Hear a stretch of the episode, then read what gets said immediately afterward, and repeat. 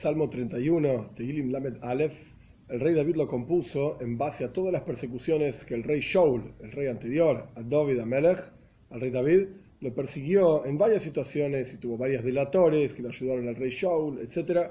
Entonces, en base a todas estas cuestiones, el rey David suplica y agradece a Dios también, suplica ser salvado de todas esas persecuciones y agradece a Dios por haberlo escuchado y haber contestado su plegaria, etc. Aleph 1. La de David. Para el director del coro, una canción para David.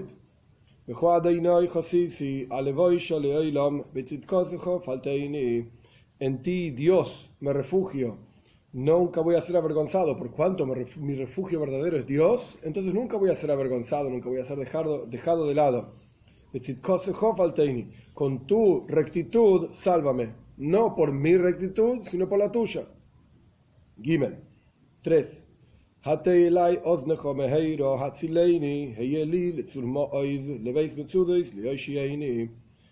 Inclina hacia mí tu oído rápidamente, sálvame.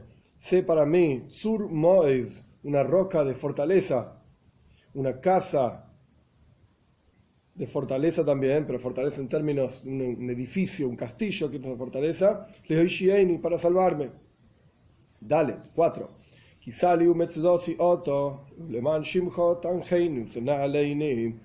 Porque mi roca y mi fortaleza eres tú, y en aras de tu nombre, Tanheini, guíame, Senaleini, guíame también. Son dos cuestiones, dos palabras similares. Hey, 5.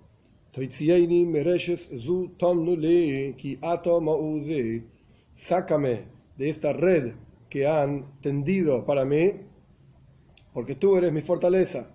Vov 6.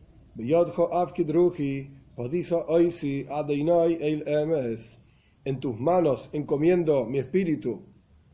Me redimirás. Padisa literalmente está escrito en pasado. El Radak explica, uno de los comentaristas explica que es un pasado que en realidad funciona en futuro. Por cuanto yo encomendé mi alma en ti, o encomendaré mi alma en ti, Padisa, me vas a redimir. Hoy sí, a mí, Dios, porque eres un Dios de verdad. Keil significa fuerte. Tienes la poder, el poder, la fortaleza para redimirme. Y eres Emes, y eres real. ¿Qué significa real? Que vas a cumplir aquella promesa que dijiste que yo voy a ser el rey. Por lo tanto, en tus manos me voy a encomendar. Zain 7.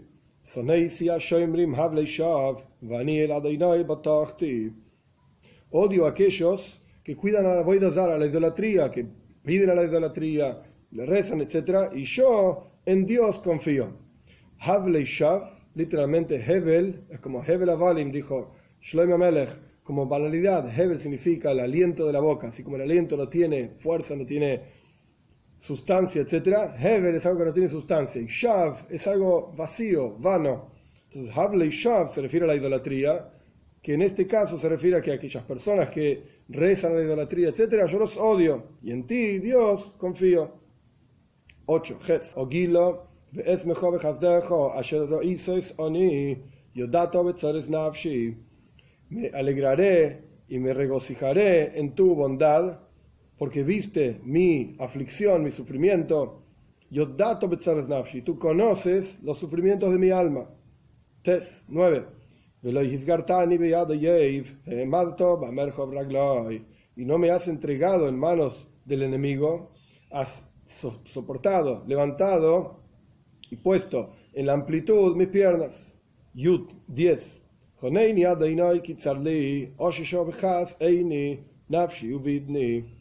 Agraciate, Dios, de mí, porque estoy sufriendo. Oshesho significa que se pudrió o se empañaron. oye, en el enojo, Eini, mis ojos. Es decir, en el enojo del enemigo contra mí, mis ojos se han puesto empañados de tanto llanto, o me siento como podrido, literalmente, nafshi uvidni, mi alma, mi interior, mis estómagos, intestinos, etcétera, de la hambruna, me siento como si estuviese todo podrido por, por adentro. Yud Aleph 11.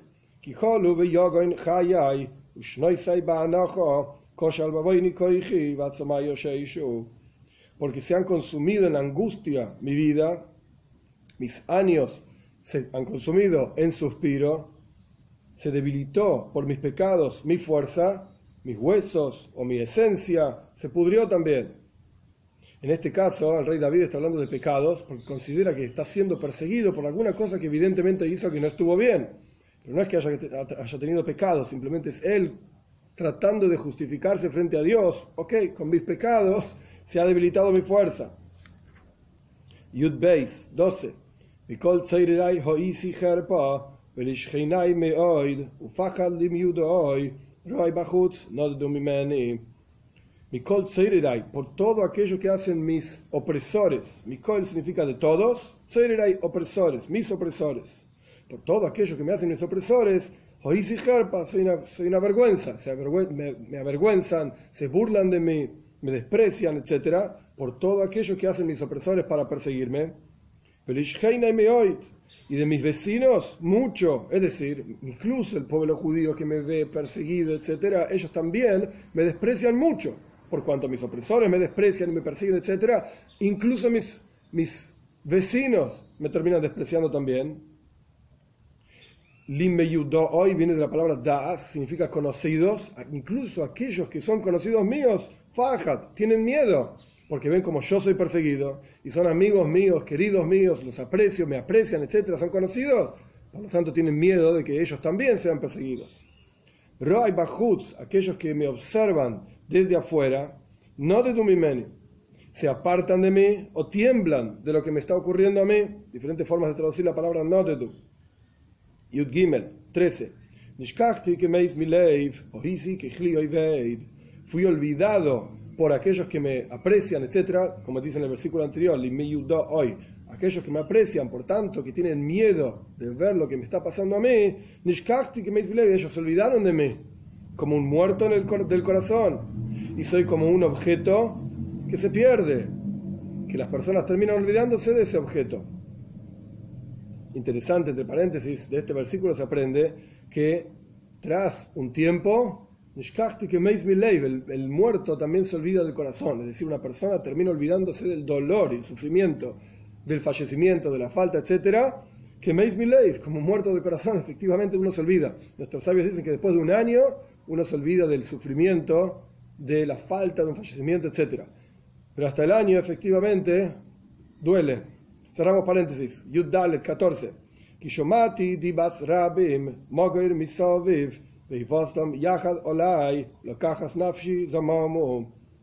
por cuanto escuché los injurios, muchos que dicen de mí. El rey David escuchaba cómo lo trataban mal, cómo le faltaban el respeto, lo despreciaban, etc. Y sin embargo no respondía nada. Entonces todos aquellos que están a su alrededor, esto vuelve sobre el en el versículo 12, aquellos que me aprecian y me conocen, etc. Esas personas ven que yo no respondo nada.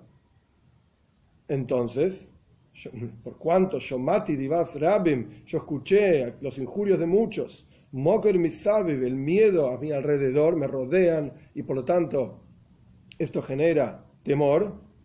Cuando ellos vivastam yahad olay, ellos se aconsejan juntos contra mí y tomar mi alma, piensan. Ellos planean y piensan cómo podemos hacer para destruirlo.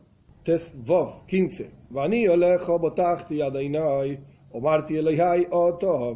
Y yo en ti confío, Dios, y dije, tú eres mi Señor. Por eso no, responde cuando hablan contra él, y esto es a lo que se refiere en el versículo 14, que escuché los injurios de ellos, pero yo no dije nada. No respondí nada, y esto de vuelta genera temor en aquellos que están cerca del rey David, que no tiene respuesta. En muchas situaciones, cuando el rey Shaul lo perseguía al rey David, el rey David tuvo en sus manos matarlo al rey Shaul y terminar con la persecución, pero sin embargo no lo quiso hacer. Y esto es lo que generó, digamos, esta no respuesta a todos los injurios que él escuchaba. Tes Zain 16.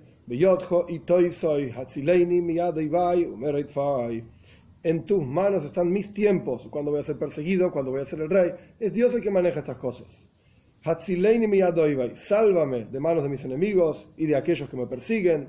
Yudzain 17. Ilumina tu rostro sobre tu sirviente, o sea, sobre el rey David. y sálvame con tu bondad, no por mi bondad ni por mis méritos, etcétera, con tu bondad. Dejas dejo. 18. Yudges. Adeinai alevoisho yevoishu reshoim idmu. Dios, no voy a avergonzarme porque voy a llamarte. O sea, por el hecho de que yo te llame y clame, pida ayuda a Dios, esto no va a ser fuente de vergüenza para mí porque sé que me vas a responder. Si Dios no le va a responder, entonces va a ser una vergüenza. Pero ale voy yo, no me voy a avergonzar porque te llamo y sé que me vas a responder. Y por el otro lado al revés, que se avergüencen los malvados, oil, que estén en silencio en la muerte, o que sean recortados y llevados a la muerte. Yutes 19. Te olamno shoker, adoibres al tzadik asak, vegava vavuz que se silencien los labios de mentira que hablan contra el justo tzadik, oso, con mucha fuerza hablan contra mí, gaba, babuz, con arrogancia, orgullo, etcétera, bus, con desprecio, que se, que se silencien, te alamna todo esto.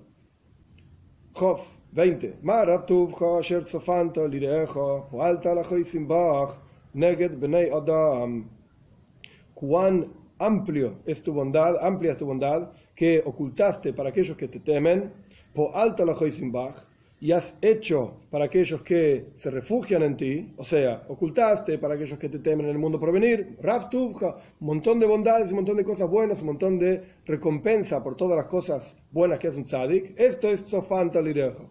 Lo ocultaste para el mundo por venir. E incluso en este mundo, po alta la ya has hecho para aquellos que confían en ti, que se refugian en ti, y esto es Neged Ben Adam, esto lo puede ver cualquiera.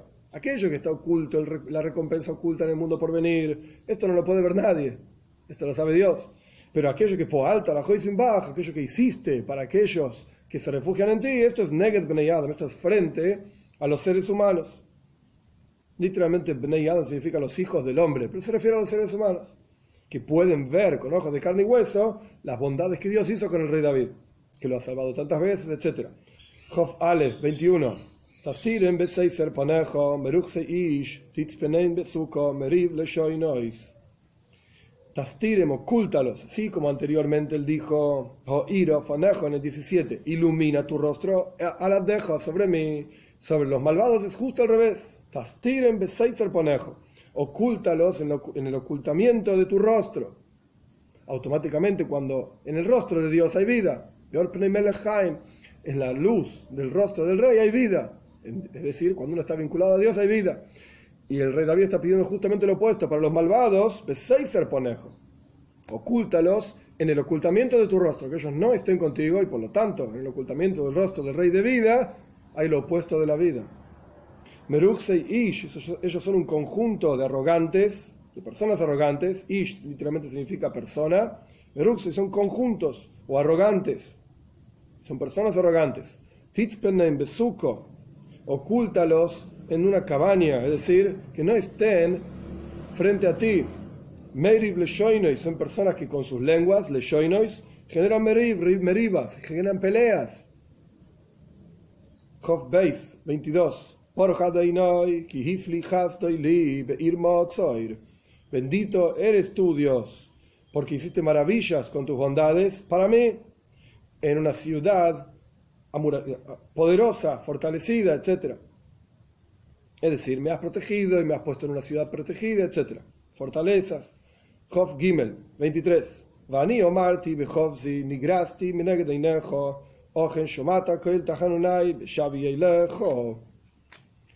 Y yo dije apresuradamente hablando, Nigrasti Menegdainejo, fui recortado, Nigrasti viene de la palabra Garzen, que significa un hacha, fui recortado de frente de tus ojos. Yo pensé, con tanta persecución, con tanta dificultad y sufrimiento, pues Dios ya no está más conmigo. Ojen, sin embargo, Shomata Hanunai, has escuchado la voz de mis súplicas, de Shavi Eleja, cuando clamo hacia ti. Dalet 24. Ehebu es kol Emunim Amén a Dios, todos sus piadosos. Emunim Hashem. Aquellos que tienen fe en la salvación divina, esos Noitzer Hashem, Dios los va a cuidar. Umeshalem al Yeser, hoy se y paga al Yeser. Yeser literalmente se puede traducir como la cuerda del arco, y por lo tanto se refiere a aquellos que tienen un arco y una flecha listos para tirar contra el rey David. O se puede entender también como la palabra itur, significa mucho. Aquellos Dios le paga su retribución, a aquellos que tienen mucho orgullo, mucha arrogancia y hacen, actúan efectivamente con arrogancia, gaibes arrogancia. Entonces, simplemente para cerrar, el final de este versículo sería, y le paga a aquellos que tienen las flechas listas para matarme y así actúan con arrogancia, o le paga su retribución a aquellos que tienen mucha arrogancia y actúan efectivamente con arrogancia. Jofhei 25.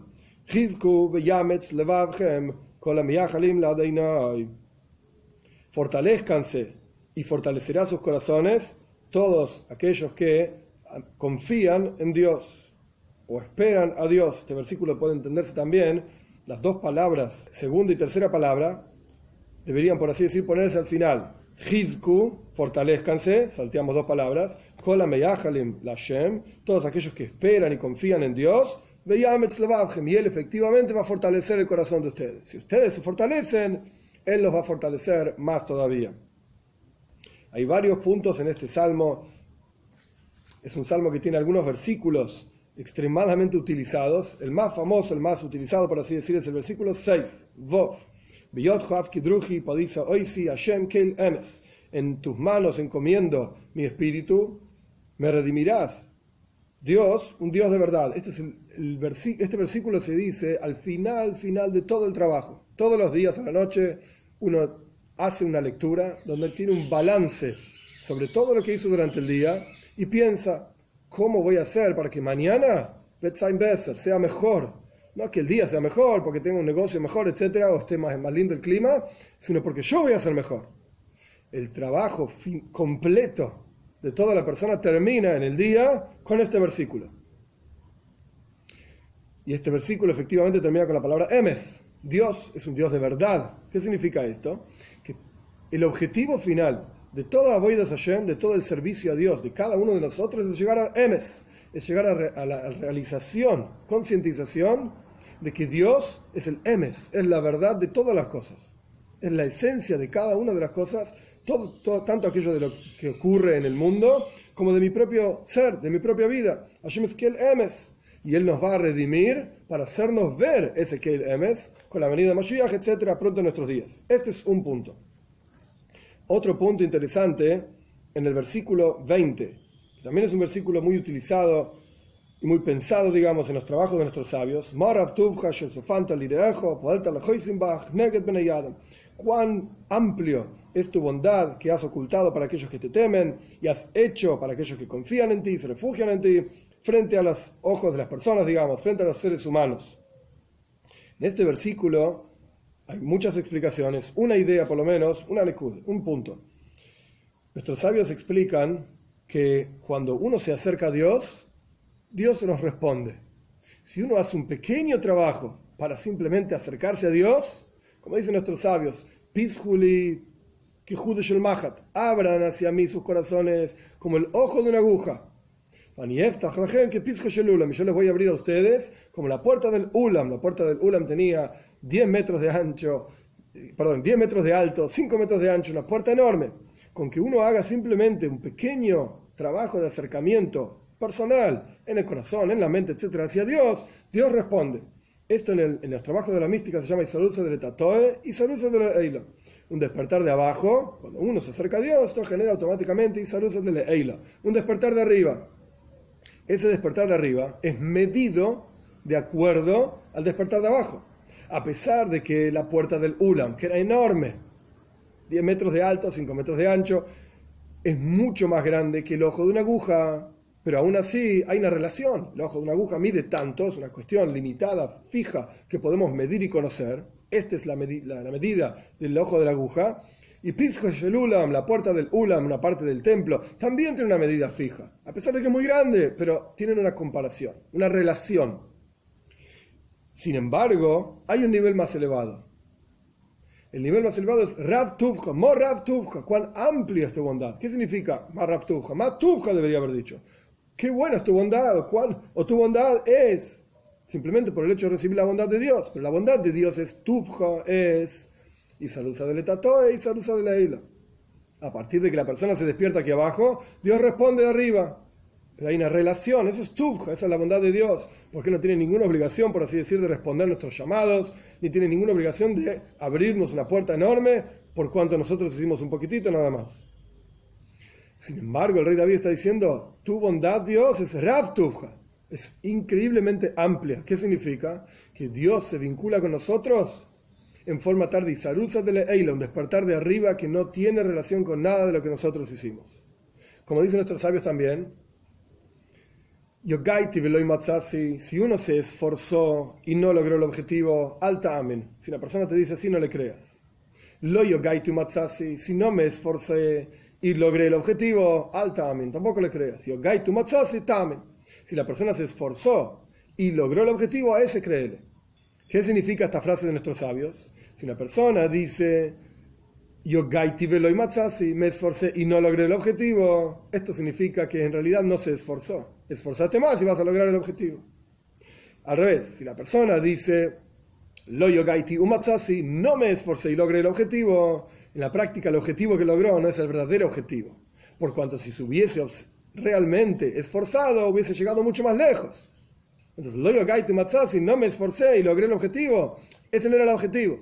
Ahora, si la persona dice, yo gaitu matzasi, me esforcé y efectivamente logré el objetivo, eh, tamer, a este sí hay que creerle. Pero, ¿cómo funciona el objetivo? En forma de matzasi. Literalmente matzasi significa metzia, encontré. Cuando uno encuentra algo, uno no va por la calle buscando a ver qué, a qué se le perdió a la gente. Cuando uno encuentra algo es algo que no tiene relación y uno no se lo esperaba en absoluto. Cuando uno tiene yogaiti, esfuerzo verdadero, la recompensa es en forma de matzasi la recompensa es en forma de encontré, es algo que va a ser totalmente superior a todo lo que uno esperaba recibir por aquel esfuerzo. Y esto es lo que está diciendo aquí. Marab tuvja. Tu bondad, Dios, no es solamente que te vinculás con nosotros de acuerdo al esfuerzo que nosotros hacemos, sino que te vinculás con nosotros por tu propia iniciativa y salusa de Eile, un despertar de arriba que es infinitamente superior a cualquier esfuerzo que nosotros podamos hacer y no tiene absolutamente ninguna relación. Y esto efectivamente es lo que estamos esperando. Rab Tubja, estamos esperando la amplia bondad divina con la venida de Moshiach pronto en nuestros días.